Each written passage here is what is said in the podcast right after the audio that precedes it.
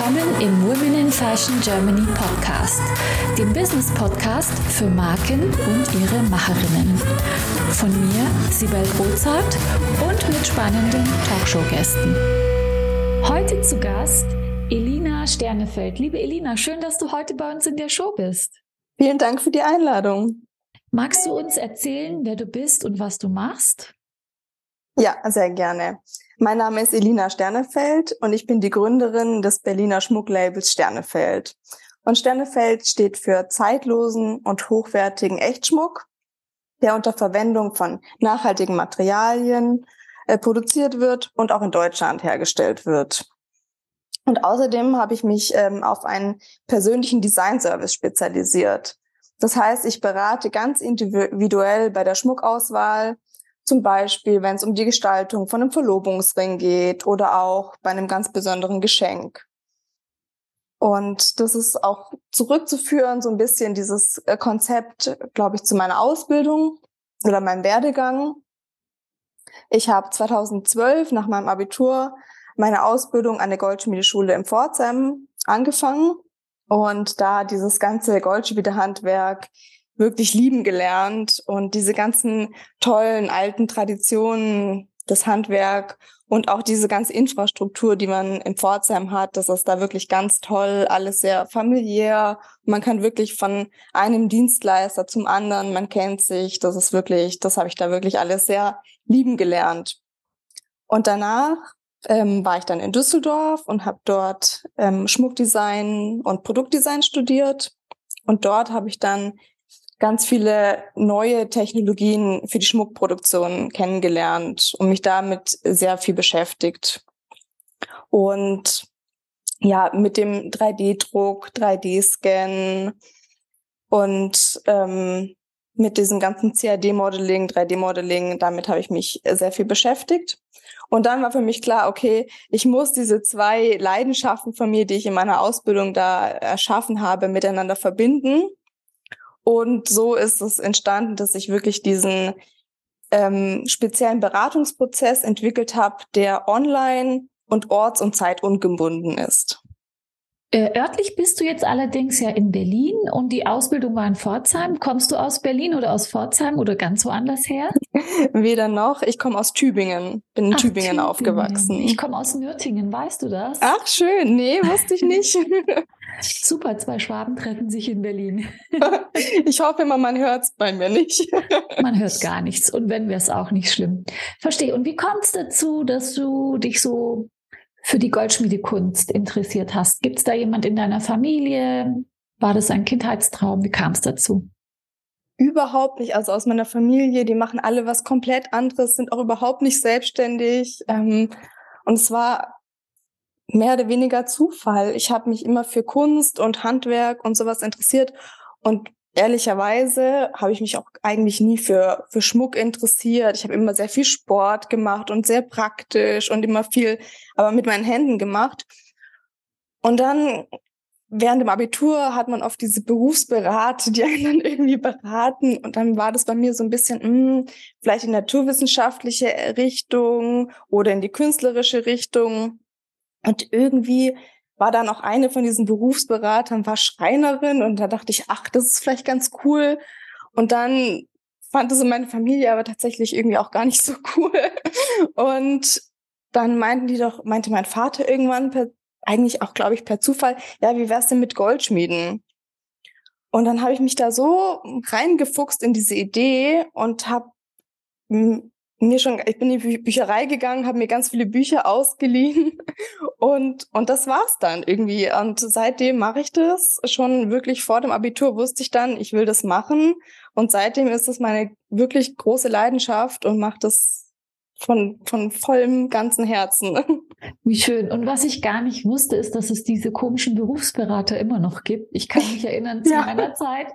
Vielleicht ist es auch so ein Schwabending, ich weiß es nicht. Auf jeden Fall wurde mir von so einem kreativen Beruf abgeraten, weil die gesagt haben, das sei so brotlos und das bereue ich bis heute. Ich meine, bin ja jetzt Bankerin im Hauptberuf, es kann nicht schaden, es hilft in allen Lebenslagen, aber ähm, gut, dass man dir das nicht abgesprochen hat. Und wie kommst du jetzt ähm, da aus Pforzheim, Tübingen äh, nach Berlin. Warum Berlin? Berlin tatsächlich, ähm, weil ich in meinem Studium in Düsseldorf ähm, muss man ja meistens so ein Pflichtpraktikum machen und das habe ich hier in Berlin gemacht, in der Schmuckfirma. Und da hat's mir dann so gut gefallen und war dann da die Schmuckdesignerin. Es war schon ein größeres Unternehmen, aber trotzdem so klein, dass man auch viele Verantwortungen hatte. Und dann bin ich da so reingerutscht, dass ich dann gar nicht mehr zurückgegangen bin nach, nach Düsseldorf. Ich habe dann trotzdem noch meinen Bachelor abgeschlossen, aber alles ein bisschen stressig von Pendeln, Berlin, Düsseldorf und es war oh, ziemlich anstrengend, aber ich wollte unbedingt in der Firma bleiben. Ja, und so bin ich in Berlin gelandet, habe da ganz viele tolle Erfahrungen gesammelt in der Firma, war da sogar auch ähm, fast fünf Jahre und irgendwann war dann der Zeitpunkt, mein eigenes ganz zu machen. Und das hast du so angefangen, wenn ich richtig recherchiert habe, äh, vor circa drei Jahren, bisschen mehr. Und dann kam die Pandemie. Wie war das für dich? Genau. Ähm, ja, nachdem das Ganze bei mir auch noch eine One-Woman-Show ist, war das tatsächlich gar nicht so schlimm mit der Pandemie, muss man einfach auch ehrlicherweise sagen da ich eh auch viel alleine von zu Hause gearbeitet habe. Und eher war das ein positiver Aspekt, weil viele halt dann eher äh, online gekauft haben und auch dieses Vertrauen in auch ein bisschen teurere Schmuckstücke online zu kaufen ist gewachsen. Die Leute hatten zum Teil vielleicht auch mehr Geld, weil sie nicht in Urlaub gehen konnten oder nicht essen gehen. Ähm, man dachte ja am Anfang erst, oh je, die Leute haben kein Geld und äh, Schmuck braucht ja dann keiner mehr in der Pandemie, weil wer will sich schon schmücken, in, wenn man nur zu Hause sitzt. Ähm, aber ich habe da total positive Erfahrungen gemacht und konnte da auch dann einfach schön wachsen. Also ich habe noch zwei andere ähm, hochwertige Schmuckmarken hier bei mir im Podcast gehabt. Das war die ähm, Franziska von Hahnberg mit ihr Sisbliss und dann war auch die Guya Merkel schon da. Kennst du bestimmt, das sind deine mit Mitbewerber. Und die haben beide das Gleiche erzählt. Die haben gesagt, sie hatten ganz schön Aufschwung. Und äh, wie unterscheidet sich jetzt deine Brand von deren Brand? Weil Echtschmuck macht ihr ja alle. Ja, also bei mir ist wirklich diese persönliche Beratung im, im Vordergrund und auch, dass ich wirklich aus dem Handwerk komme. Es gibt ja viele Schmuckmarken und deren, ja, würde ich sagen, Steckenpferd ist es eher so in diese Marketingrichtung. Die wissen wirklich, wie man das auch gut aufbaut. Und bei mir ist wirklich, ich komme wirklich komplett aus dem Handwerk, habe da meine Ausbildung gemacht und kann deswegen wirklich sehr, sehr gut beraten, was das Produkt angeht. Und sag mal, wenn du da aus, der, äh, aus dem Handwerk kommst, dann hast du wahrscheinlich eben im Bereich Marketing die Herausforderungen gehabt. Wie hast du, wie hast du marketingtechnisch dich aufgebaut? Hast du dir Unterstützung geholt? Was hast du da genau gemacht? Ganz genau, das ist nach wie vor mein, mein größtes, mein größt, auch eine der größten Herausforderungen, ähm, das Marketing, da ich ja wirklich aus dem Handwerk komme. Und das ist ja wirklich auch auffällig, dass die meisten großen Schmuckmarken, dass da niemand dahinter steckt, der aus dem Handwerk kommt, sondern weil es schon sehr wichtig ist, das Marketing.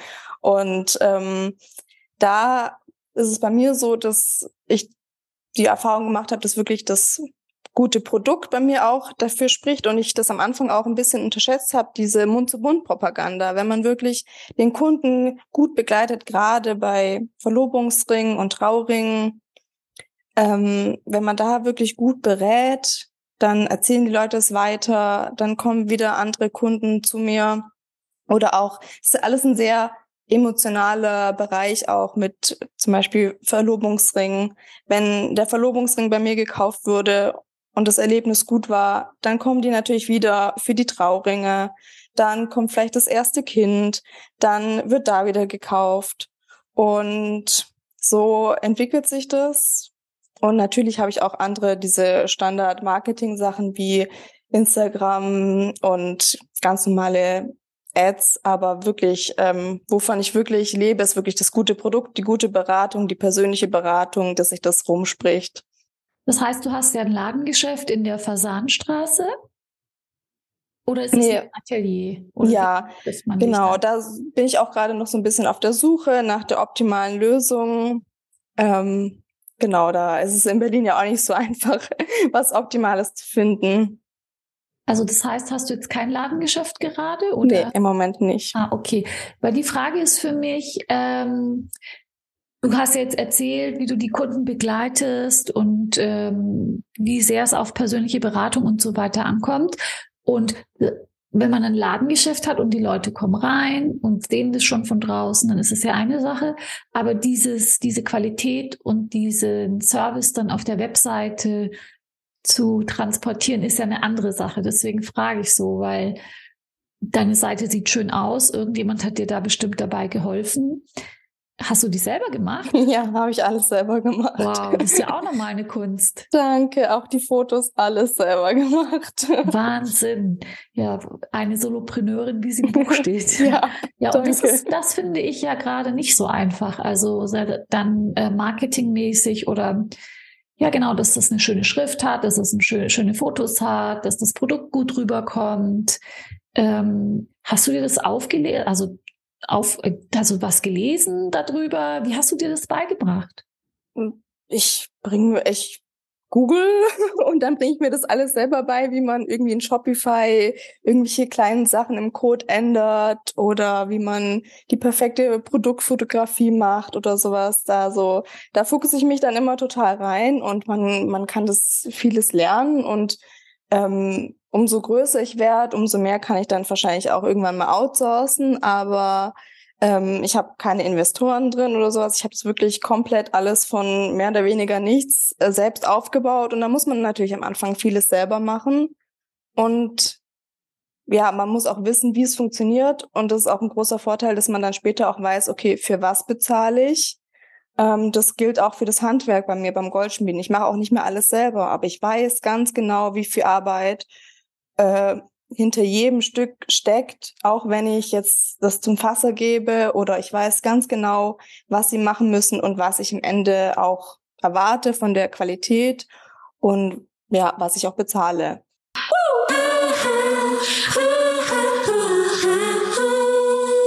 Möchtest auch du mit deinen vorhandenen Potenzialen, Fähigkeiten und Kenntnissen deine unverwechselbare Marke im Fashion- und Lifestyle-Segment aufbauen? Ich helfe dir gerne bei der Gründung deiner eigenen Marke, biete dir meine Erfahrungen, meine Plattform und den Zugang zu meinem exklusiven Netzwerk. Triff jetzt deine Entscheidung und vereinbare dein kostenfreies Vorgespräch mit mir auf womeninfashion.de slash mentoring. Und sag mal, du arbeitest ja mit recyceltem Material. Äh, was recycelst du da ganz genau? Genau. Ähm, ja, die Nachhaltigkeit im Schmuck ist natürlich super wichtig und ein ganz krasses Thema. Ich bin ja auch schon länger in der, in der Branche und das war wirklich früher noch, noch viel schlimmer und hat sich natürlich auch vieles verbessert. Bei mir, ich arbeite mit recyceltem Gold, recyceltem Silber, also alle Edelmetalle sind bei mir recycelt. Da arbeite ich mit einer tollen Scheideanstalt im Pforzheim zusammen. Das ist auch noch ein, ein schöner Vorteil, dass ich meine Ausbildung im Pforzheim gemacht habe und da als Schüler läuft man dann wirklich von der einen Dienstleistung, also vom Gießer zur Galvanik, zur Scheideanstalt. Also die Scheideanstalt, die scheidet das Metall und da kann man dann wieder Feingold oder ja, das Material, was man kaufen will, einkaufen. Und da lernt man dann, das ist eine kleine Stadt, da lernt man natürlich auch alle irgendwie auf eine persönliche Art kennen und mit vielen arbeite ich heute noch zusammen. Und deswegen ist es mir auch ganz, ganz wichtig, in Deutschland zu produzieren. Da ich auch dort im Pforzheim in meiner Ausbildungszeit dort auch gesehen habe, dass einige Betriebe auch zumachen mussten, bei denen ich dann auch öfters war und die sind dann immer total nett gewesen, haben dann auch einen Studenten- oder Schülerrabatt gegeben und ich, ich habe am Anfang sehr kreative Sachen gemacht, die dachten sich auch bestimmt immer, oh Gott, mit was kommt die jetzt da schon wieder an? aber haben mich immer unterstützt bei dem, was ich gemacht habe. Und dann mussten die leider irgendwie auch schließen, weil viele Produzenten einfach billiger in Asien äh, produzieren lassen. Und das ist natürlich, fand ich total schrecklich zu sehen. Leute, die man kennt, die dann einfach ihren Betrieb aufgeben müssen. Das ist wirklich super schade. Deswegen ist das auch ein Punkt für mich, der mit Nachhaltigkeit zu tun hat, dass man wirklich auch dort produziert, äh, in Deutschland, wo man die Leute kennt, ähm, die einem wichtig sind, dass das ganze Handwerk, das ich wirklich sehr wertschätze und liebe, dass das einfach in Deutschland weiter existiert. Und im, gerade im Pforzheim ist es auch so schön, da diese ganze, früher haben 40.000 Leute im Pforzheim in der Schmuckindustrie gearbeitet und heute sind es noch 11.000. Wow, ganz schön verkleinert. Mhm. Mhm. Ja. Und sag mal, ich habe ja gehört vorhin, du arbeitest mit Technologien wie CAD und 3D-Druck. Ähm, heißt es, du kannst ganz äh, beliebige Schmuckstücke herstellen, weil ich weiß so von Teshi, das ist ja mein Accessoire-Label, dass man da immer so Werkzeuge herstellen musste und so ein Werkzeug für ein Produkt herzustellen ist ja wahnsinnig teuer und aufwendig und mit dem Werkzeug produziert man dann diesen, dieses, dieses Schmuckstück und ist das jetzt mit den Technologien, mit denen du arbeitest, anders? Bist du da jetzt irgendwie total frei und flexibel in deiner Gestaltung? Das würde mich super interessieren.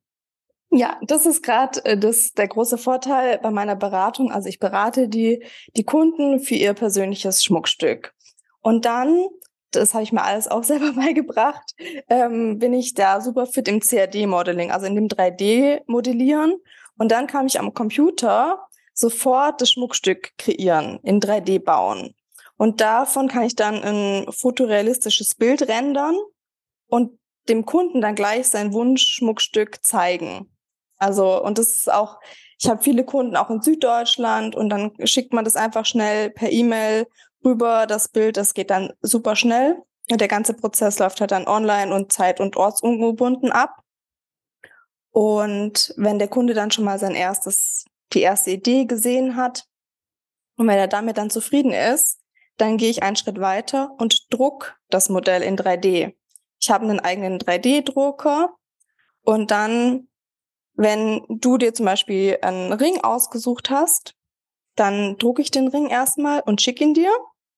Und dann kannst du ihn anprobieren und gucken, okay, passt die Ringgröße auch wirklich? Sind die Proportionen so, wie du es dir vorgestellt hast? Und dann beginne ich erst mit der wirklich kostenspielige Produktion. Und so funktioniert das Ganze auch wirklich äh, sehr individuell. Und da ich das Ganze auch einfach in 3D bauen kann und für jeden wirklich das perfekte Schmuckstück kreieren kann. Das heißt, äh, im 3D-Druck, das ist jetzt gar kein Gold, sondern das ist einfach ein Muster aus Kunststoff. Kunststoff, okay. Ja, recycelter genau. Kunststoff. Mhm. Und dann, genau, und wenn das passt, das schickst du per Post zu und wenn das passt, dann äh, wird daraus aus Echtschmuck. Und wie passiert das dann dort? Also das heißt, die haben ja dann dein CAD-Modell und mit dem können die dann das Echte machen, das echt, den Echtschmuck machen oder muss da auch wieder so Werkzeug und sowas hergestellt werden dafür? Also du meinst es nicht der Kunde, sondern die Produktion. Genau, also ich druck das dann nochmal in eine Art Wachs und das gebe ich dann zum Gießer und das ist dann, weil ich ja immer Einzelstücke mache, jedes Stück ist ein Einzelstück, ist es eine verlorene Form. Verstehe. Sprich, das Wachs wird dann ausgeschmolzen und das heiße Metall, das flüssige Metall wird reingegossen. Mhm. Ach, so entsteht es. Verstehe. Jetzt habe ich es verstanden. Ja, toll. So kannst du natürlich ganz flexibel so ziemlich alles machen, würde ich sagen. Ja, und ganz das ist ein genau. Großer Vorteil. Ja, spitze. Ähm, jetzt hast du dir ganz viel selber beigebracht. Jetzt bist du so eine Autodidaktin äh, von, von Online-Shop über dein Handwerk, das du kannst. Und ähm, dein Geschäftsmodell ist toll das kommt ja nicht von jetzt auf nachher. War das, hast du dir das so vorgestellt? Was ist deine Vision oder hat sich das so entwickelt im Laufe der Zeit? Ähm, ich habe ja auch tatsächlich ganz am Anfang strategisch mit Silberprodukten auch angefangen, weil ich mir das alles wirklich selbst aufbauen wollte und nicht irgendwie Investoren oder so rein haben will. Deswegen konnte ich mir am Anfang es auch gar nicht leisten, schon jetzt groß mit Diamanten und Echtgold zu arbeiten, sondern habe wirklich mit Silberstücken angefangen, wo ich auch einfacher Kunden gefunden habe und für mich auch einfacher war, das zu produzieren. Und jetzt bin ich auch irgendwie daraus dann mit viel Durchhaltevermögen und viel Arbeit so gewachsen und mich immer weiterentwickelt, dass ich jetzt tatsächlich nur noch Echtgoldstücke mache und das auch sehr super gut funktioniert. Und es soll auch weiterhin so bleiben, oder genau, hast du da noch ja. irgendwelche? Du machst jetzt die ganze Range, oder? Also Ohrringe, Armbänder, äh, Ringe, Ketten. Gibt es irgendwas, was du nicht machst oder was du noch künftig machen möchtest? Ich mache alles und wo ich mich auch ein bisschen drauf spezialisiert habe, sind Verlobungsringe, weil da schätzen viele Männer total den, diesen Service, weil dann manche haben wirklich gar keine Ahnung und das ist auch gar kein Problem. Dann frage ich, okay, was, was ist sie für ein Typ? Macht sie viel Sport? Was trägt sie sonst für Ringe? Und da tasten wir uns so ein bisschen ran und dann fotografieren zum Teil die, die Freunde dann den Schmuck von der Freundin oder man, man kann es ein bisschen von der Klamotte ableiten und da ist es total schön, dann mit, mit dem, der den Verlobungsring schenken will, das irgendwie rauszufinden, wie dann der perfekte Schmuck, das perfekte Schmuckstück aussehen soll. Und das ist ein richtig schöner Prozess, wenn dann alle glücklich sind, einfach ein emotionales Projekt, wo man sich auch wirklich die Zeit für den Kunden nehmen muss. Das ist ähm, sehr schön. Das macht mir sehr viel Spaß. Ja, das klingt auch nach ganz viel Spaß, kann ich mir vorstellen. Und was ist jetzt so bisher äh, in den drei Jahren ein bisschen mehr als drei Jahren, in denen du jetzt selbstständig bist, für dich so eine ganz große Herausforderung gewesen, mit der du vielleicht auch nicht gerechnet hast? Und wie gehst du damit um? Mm, okay, Herausforderungen kommen ja immer wieder. Das liegt auch so ein bisschen in der Natur des Gründens, dass man da auch die Herausforderung, glaube ich, so ein bisschen sucht.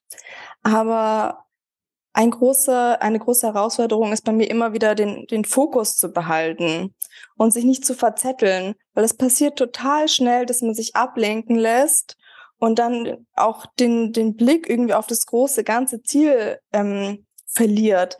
Denn gerade bei einem kleinen Unternehmen passiert es so schnell, dass man jede Gelegenheit nutzen will und, und vieles machen will. Und dann findet man irgendwie gar nicht mehr richtig zu dem großen Endziel. Und das ist für mich immer wieder eine Herausforderung, wieder wirklich mich zurück zu besinnen, okay, was sind die wichtigen Aufgaben? Was muss ich wirklich machen, um weiterzukommen? Und nicht meine Zeit, die ja eh knapp ist, mit Sachen zu ver, ver, ja, verschwenden, die eigentlich nicht wirklich zielführend sind. Ja, da sagst du was, das kenne ich. Und was war so für dich ähm, so ein Erfolgsmoment, wo du gedacht hast, jetzt läuft's, jetzt habe ich es geschafft? Also mein größter Erfolgsmoment war auch, glaube ich, mein, mein mutigster, mutigster Moment, als ich ähm, aus der Festanstellung, wo ich ja noch in dem, in dem Betrieb war, dann gesagt habe, okay, ich mache meins jetzt komplett Fulltime, alles ich gehe da all in, ich vertraue, vertraue mir, ich weiß, dass ich das kann und ich weiß auch, dass ich das groß machen kann. Und das war für mich schon ein sehr großer Schritt, da ich ja fast fünf Jahre in der Firma gearbeitet habe, da auch natürlich mich eingefunden hatte.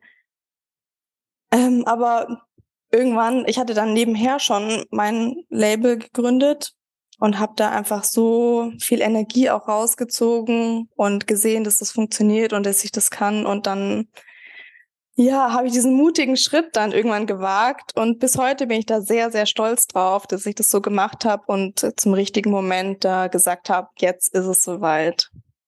Das hast du richtig gut gemacht. Äh, da darfst du ruhig auch stolz auf dich sein. Und äh, vielleicht hast du jetzt äh, auch noch einen Tipp für alle Hörerinnen und Hörer, die ja auch so in deinen Schuhen stecken, die jetzt auch gerade erst gegründet haben. Ähm, kannst du da noch einen Tipp mit auf den Weg geben, der vielleicht äh, inspiriert oder zum Nachdenken, ähm, zum Nachdenken anregt oder sogar ein Hack ist? Ich glaube, was für mich am wichtigsten ist, ist wirklich dieses Dranbleiben. Das haben bestimmt schon viele gesagt. Dieses Durchhalten, nicht sich entmutigen lassen. Und ich glaube, es haben auch schon so viele gesagt, was wirklich so wichtig ist. Einfach dranbleiben, weitermachen, auch wenn es irgendwie Niederschläge gibt, einfach wieder aufrappeln, weiter. Und ich glaube, das ist auch gerade eigentlich das Schöne am, am Gründen, dass es wirklich diese, diese Achterbahn der Gefühle ist, dass man wirklich diese Highs und Lows hat und das finde ich eigentlich total schön, aber das ist natürlich, da muss man auch durch die harten Zeiten einfach durch und immer weitermachen. Und ein anderer Tipp ist auch noch, sich gut zu vernetzen. Ich glaube, das darf man auch nicht unterschätzen. Das ist sehr, sehr wichtig, sich ein gutes Netzwerk aufzubauen, sich gegenseitig zu unterstützen. Ich glaube, da kannst du ja auch äh, viel von erzählen. Ähm, das ist ganz wichtig, sich wirklich gut zu vernetzen, sich guten Rat zu, zu suchen, auch gerade für junge Gründer, wenn, wenn man die Erfahrung macht, dass man im Umkreis vielleicht viele Angestellte hat oder noch Studenten, Schüler und man selbst aber in einer bisschen anderen Situation schon steckt. Da ist so ein Netzwerk auch Gold wert, wenn man andere Gründer irgendwie um Rat fragen kann, sich mit denen austauschen kann, weil man das manchmal dann vielleicht mit den ja, alten Freunden einfach nicht so gut kann. Ja, da kann ich Abhilfe leisten. Ich lade euch alle ein in unser Netzwerk Women in Fashion. Ähm, schön, dass du bei uns auch im Podcast warst. Und ich freue mich sehr, dass du deine Insights mit uns geteilt hast. Vielen Dank dafür, liebe Elina. Gerne.